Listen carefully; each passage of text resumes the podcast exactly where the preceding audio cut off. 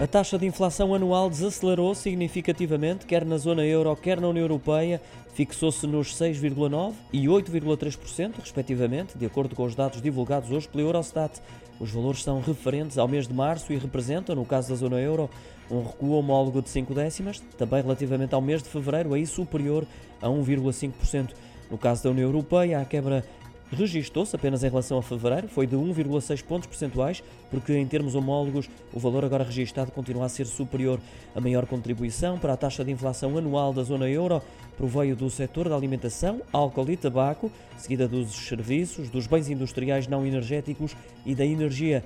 Portugal registrou a quinta maior taxa de inflação homóloga a nível europeu, foi de 8%, abrandou 6 décimas em comparação com fevereiro, mas é 2,5% superior em relação ao igual período do ano passado. Continua ainda assim bem distante do líder desta tabela, que é a Hungria, com valores que superam os 25%, seguido da Letónia e República Checa.